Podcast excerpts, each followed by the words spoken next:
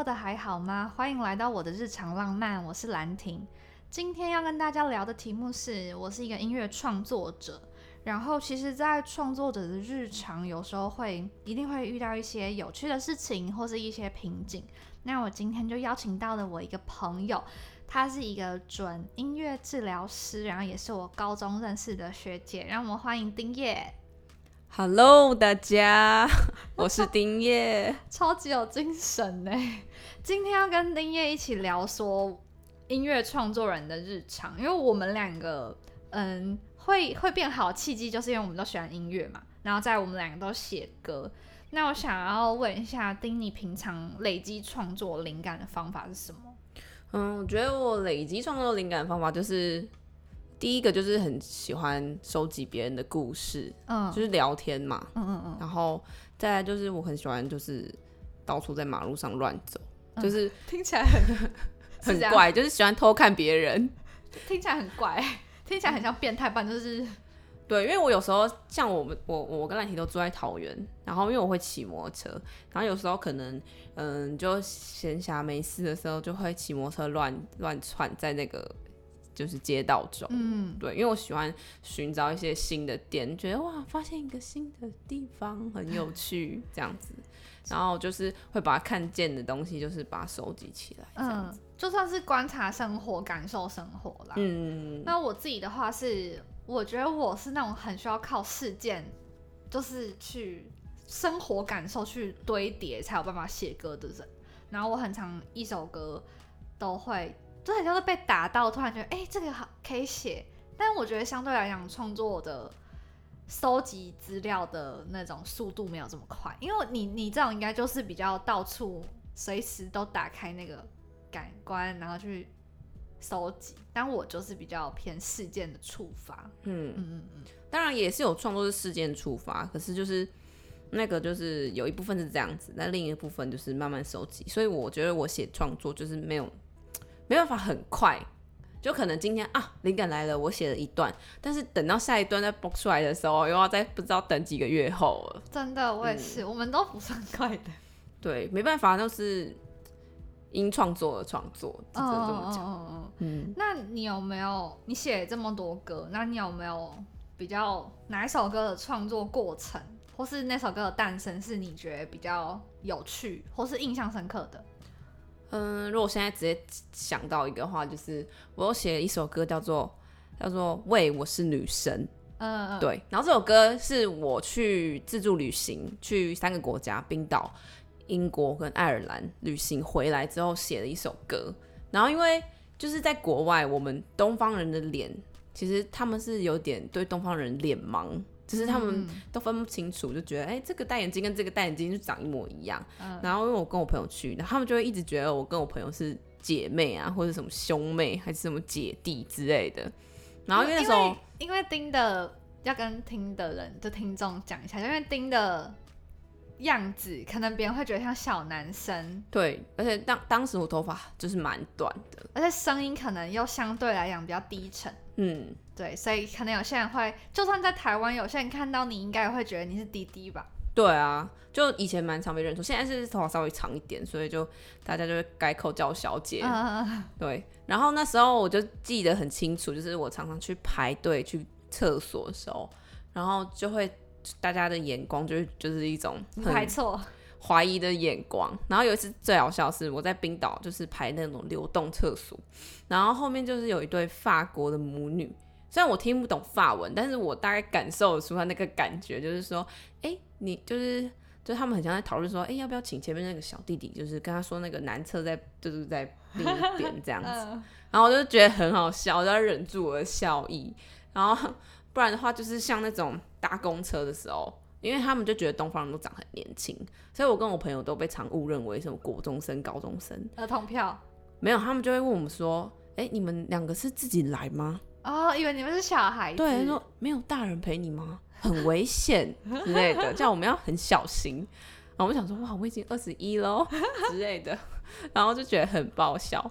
然后，所以我就回来的时候就写了一首歌，叫做《喂，我是女神》，然后就在讲述说我是一个怎么样的女生啊，或是或是说我想要成为一个怎么样的女生，然后就是介绍给大家。然后那首歌的曲呢，就是来自我在呃旅行中所听到的，就是或是在街头上面会听到一些街头艺人唱歌，或是说，在当地听到一些音乐的旋律，然后自己慢慢融合。，对融合起来，这样。我是女生，对对对对对，有种这种感觉，俏皮的感觉。很可爱。我有听过那首歌，是很可爱的歌。你这是有发 demo 的吗？还是就是太美汉私藏？对私藏，希望有一天大家可以听到。嗯哼，我自己的话，我觉得我之前跟朋友讨论，我写歌有时候会有点像是在做，就是很像在做报告。就是比如说我对于我要写的主题不够清楚，就比如说我有一首歌叫《星座运势周报》，然后我当时就很清楚我要写这个主题，我就会看很多星座的影片，因为我当时本身对星座不到真的这么了解。就是可能不是有说什么上升啊，然后什么水星逆行，有一些专门在讲星座会讲到的一些用法。以前我其实对星座没有到很了解，然后为那个我还去问很多女生朋友，就问说，哎、那你们喜欢一个人的时候，你们会去查对方的星座吗？因为我自己本身喜欢人，我不太会这样。我有一个女生朋友超可爱，是少女的那种，她就跟我说，会啊，一定要查。我会查说，比如说她是母羊座，好，她说母羊女跟金牛男，我说嗯，有这东西哦。然后我就上网查，真的有，有超多。大家会看什么速配指数？我写歌蛮常用这样方式，不然就是用一个画面。我觉得我创作印象特别深刻，应该就是星座，只是因为我觉得那个在跟大家对话，女生朋友对话的过程蛮有趣的。嗯，就是感觉是自己不觉得是一个，就觉得这件事情好像不是自己常做，但是旁边的人都常常做这件事情。就我觉得其实是会很有趣欸，你你会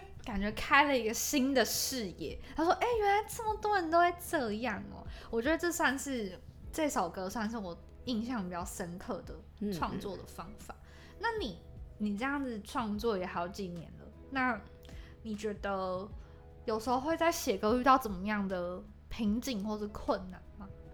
嗯，瓶颈或是困难的话，比较像是说生不出来，嗯，就是我会觉得我有一个感觉，很想要把它写出来，可是我不知道要怎么转化成文字，就是你会很难把你的感受转化成很精确的那个字，因为词没办法太多嘛。所以我有很多歌都是有很多吟唱的部分，呃因为我就是讲不出来，我就直接用拉的告诉你，好，你自己慢慢感受。你就把那个人，哎、你们观众自己想办法，对，你自己嗯闭上眼睛哈，然后不然的话就是好不负责任。没有，我在很负责任，我用那个音乐营造告诉你，嗯好好好，对，不然的话就是遇到的瓶颈，就是像是说，嗯，我哼出来的旋律，我要对应一个和弦，或者说是比较乐理方面的嗯，难度，这个也是创作中的瓶颈。因为我就会想说啊，我是不是要用一点新的，用一点不一样的东西给大家听？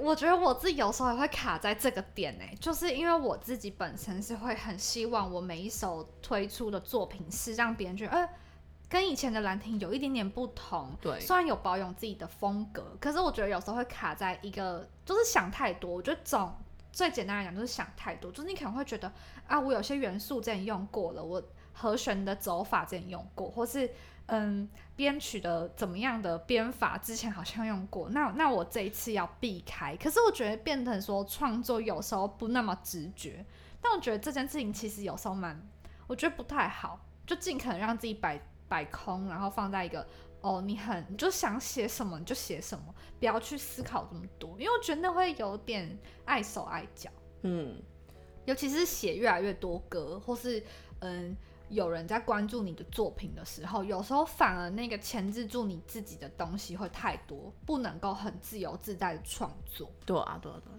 那你还有其他瓶颈吗？其他瓶颈就是哦，如果要写一些比较自我揭揭露的的一些创作的时候，就是跟自己的挣扎，我觉得那也是某种程度的瓶颈，因为你会觉得我到底要不要写哦。的那么坦然，嗯嗯嗯，对，就是会有一个就觉得我要告诉大家吗？可是我自己好像还没有对，还没准备好的感觉。嗯，但我可是你不觉得创作也是疗愈自己的一个过程吗？对，创作就是应该说，我觉得等于是我们的另一个口，出口。嗯，嗯嗯嗯。那像你有在就是做音乐治疗相关的事情吗？那你觉得音乐治疗上面的创作音乐，跟你一般以前在写歌的创作音乐有怎么样差异？嗯，我是觉得啦，都都其实都是创作，可是说音乐治疗的创作，它是要有点像是克制化的一个部分，嗯就是我是针对我面前的那一个个案，然后我要知道他需要什么，嗯就是他可能是生理上的缺陷，或是心理上的就是缺陷或是问题之类的，或者他有什么想要表达的事情。然后我是用我创作的这首歌来引发他的一些感动机对。嗯然后这首歌呢不会很长，通常我们治在治疗的里面的歌都不会很长，都是短短的。然后因为我现在治疗的嗯、呃对象比较多是儿童，嗯，所以那个歌都会很像儿歌，所以哦我近期很多很多的创作都是儿歌，儿歌选集，对，因为就是要贴近他们的生活，他们就嗯。是生活在这样的歌里面。当然，我也会问他说你喜欢什么歌，嗯，也可以唱他们喜欢的歌，然后最后他们说我喜欢顽童，哦，疯掉，直接 rap 起来。直接在饶舌起没，错，五岁，然后就直接这样。嗯，傻眼，但是就是这个歌，就是比起我们在做这个写歌创作中，那个功能性再更强一点。嗯嗯嗯。嗯，那你们像音乐治疗上的创作，我很好奇，是它那个也会留存吗？就是你那个存档，还是它就只是一个非常现场的、很自然而然的产出，然后就留在彼此心中？有两种，嗯一种就是我先规划好嗯那个东西，就会打谱打好，然后留存这样子。那另一种就是我现场直接跟他即兴出来的，互动，嗯互动中所即兴出来的。我们的病人不需要，或是个案不需要会乐器乐器或是会音嗯乐，但是他只要可以发出声音，我就可以想办法跟他一起合奏。嗯嗯然后这就是在这个治疗当中所产出的。嗯，对，那我们可能会录音或是录，也要经过他同意的。哦，对对对对。但是如果没有的话，就是留在他心中，让他带走，嗯这样子。其实你刚刚讲，有些人他是有些个案，可能他本身对音乐就是没有涉略嘛。可是我觉得本来音乐这件事情就是在日常当中，就我们每天都接触到不同的声音，嗯，噪音也好，或是什么外面的声响也好，它也是一种音乐的表现形态。所以我觉得其实它让音乐回归到最原始、最、最。最核心的那种价值吧，就是你当下的感受是什么，然后你用非语言的方式，用音乐的方式去表达。那你觉得像是就是是一个创作者，那你有没有什么很常出现的日常的烦恼？你说，身为创作者烦恼对对对，我有哎、我先讲我的，就是我是一个你也知道我是一个想很多的人，然后又是有点太多愁善感的人，然后我觉得我的烦恼就是我不想要想这么多，或是有时候我在创作期会有一个困扰是。我一般如果确定是要创作，我我给，比如说我我知道我这阵子要开始写比较多的歌，我的那个感官会打很开，然后可是开到有时候会不舒服，我不知道你会这样吗？就是就是你你讲说你的日常观察那种状态，是我在写歌词的时候会放很开，所以等于说我在路上我看到什么，我嗯、我我遭遇什么，我全部都会变成一个符号，然后可能就用手机记下来，或是用我的笔记本记下来。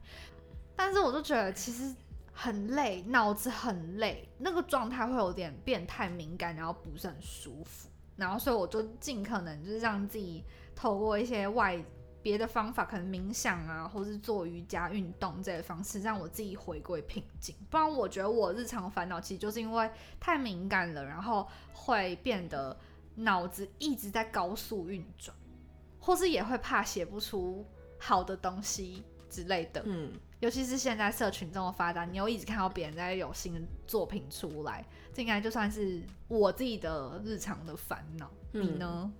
我觉得日常烦恼有一点像你啊，因为我们觉得我创作人本来就是比较敏感的人，嗯然后因为我现在所学的东西，音乐这样的东西，就是你必须要感性跟理性都要很就是有间距这样子。嗯然后我在练习这个转换过程的时候，就要很快，嗯，然后刚开始在练习的时候就很难，因为我是那种我原本是那种感性大于理性的人，嗯，但是你面对个案，你不行用太多的感性，你不行被他影响，所以就是我要一直抽抽离抽离，说嗯，要赶快赶快赶快那个进入到那个从从上面往下看的视角。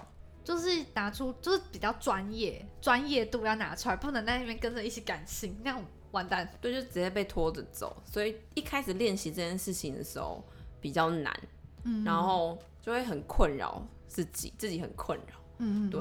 然后，但现在就会比较可以做到这件事情。嗯嗯嗯。然后还有另一个困扰，就是像刚刚兰婷讲的，就是你看到别人就是发生一直一直有新的创作，就觉得哇，他到底哪里跑出来这些这么这么多这么快？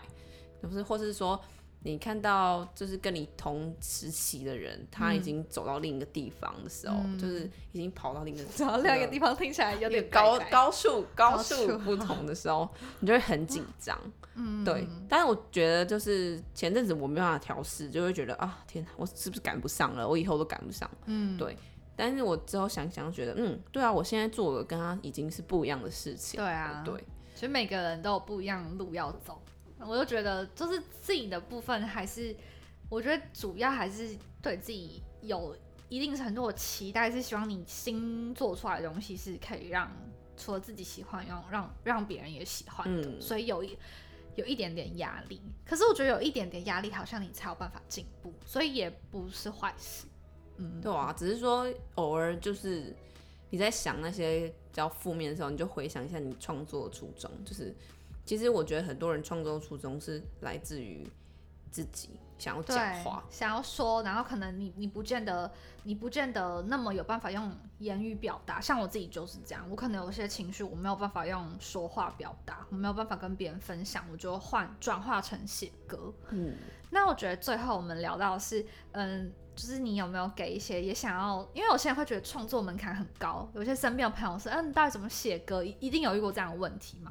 那你觉得有没有什么小建议可以给想要从事创作的朋友？我先分享我的好了，就是我的建议是，我自己习惯是都会带一本笔记本在身上。那如果大家不习惯，也可以是就是记在手机的记事本里。主要你先养成你自己去收集你的人生素材的。的一个习惯，就是你可能写下什么东西，做一个长时间累积，你就会发现，哎，你在你的记录的过程当中，有一些素材，它可以变成你写歌词或是你的音乐主题的一个养分。那我觉得这是一个还蛮基本可以入门的方法，就是让你更在那个嗯感受跟创作的状态里头。那你呢？嗯，如果我要讲那种比较操作面的部分的话，就是因为像我有教一些嗯小朋友或是学生，然后我就会教他们说，如果你真的想要写创作，其实并不难。就是如果我要让让他们练习的话，我可能会给他们自己选说哦几个自己觉得好听的和弦，嗯嗯，然后我们就想办法把它组起来。可能声音没有那么合起来的时候，声音没有那么好听，可是。对你来说，这些是你喜欢的和弦，我们试试看啊。对，引导啊，就是我就用引导方式跟他一起哼出旋律。那歌词的话就是另外，歌词的话，也许我们可以先呃，可能套用别首歌歌词啊，或是说直接就是你讲一句话，然后我们就唱进去，对对对，日常的那比较像是这种练习。然后当然的话，也是可以像你刚刚讲，就是你想说什么话你就写起来，想说什么话就写起来，对。然后最后再把它想办法串成一首歌，或者是说你都不会乐器也没关系，你你走在路上你不小心哼了什么，你就要赶快用录的把它录起来，或者说你直接把一首流行歌拆掉，然后套进自己的词，这也是某种练习，拆解的练习。对对对对，就是我觉得久了，你练习久了。其实它就会变成你的样子，我觉得也是初期不要太多的设限啦，就一样是不要想太多，就是你就做就对了，你做了你之后，你自然而然你就会找出一条属于你的方向。那就是或者是你可能做了，你就发现哦，你其实没有这么适合，或是你没有这么喜欢，那就不要做啊，都很简单，就是我就可以让一切都不要。想说啊，我我是不是可以创作？我写的好不好？那样我觉得就失去乐趣了。但创作本身就是日常的乐趣，没有必要搞那么累。我自己觉得，嗯，应该说，不是不是每个创作者一开始都是写一个超厉害的歌，一定都是从累积、啊。就是我们现在回去听我们第一首歌，当然也会不满意，就是不可能一下子就写出一个很完美的、很满意的歌。但是你总是要有一个开头，你要一个有那种水滴到那个水面的感觉，你要一个啪开始，你就会开始做这件事情。但是如果你只是一直想，就觉得很难，那就永远都写不出。跨出去了，各位。没错，好像很竞选。对。那我想问一下，丁尼的浪漫宝藏是什么？嗯，我想要带给大家一首我新写的一首歌，然后是我在这个学习音乐，就是音乐治疗的，嗯，就是整个历程下来的一个感受。嗯嗯嗯。歌名是什么？叫做陪伴你在那漆黑无声的地方。哦哦哦，好像很温暖。对，因为就是我们其实治就治疗师啊，或是心理师，其实就是我们都是在学习。如何就是真正的用你的同理心？嗯嗯，因为很长，我们都不小心用到同情哦，却不是同理心。对，然后我想要写一首比较贴近同理心的歌曲。嗯嗯，就是我们是站在一起面对，而不是我只是好像在拉你一把的那种感觉。对，嗯，好，那我们最后就听到这一首歌曲哦。好。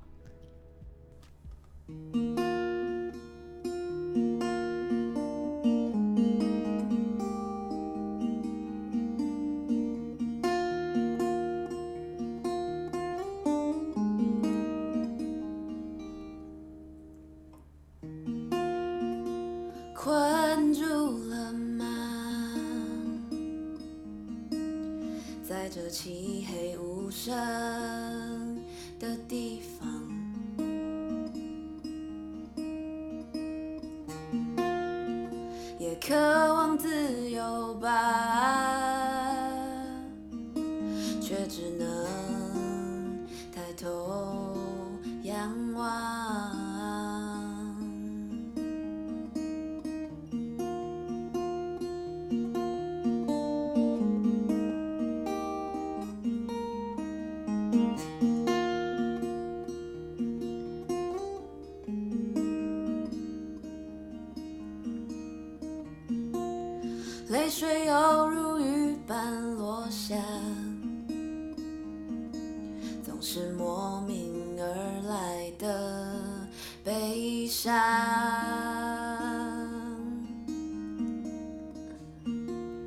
像坐立在海上的孤岛，渐渐被海平面淹没了全貌。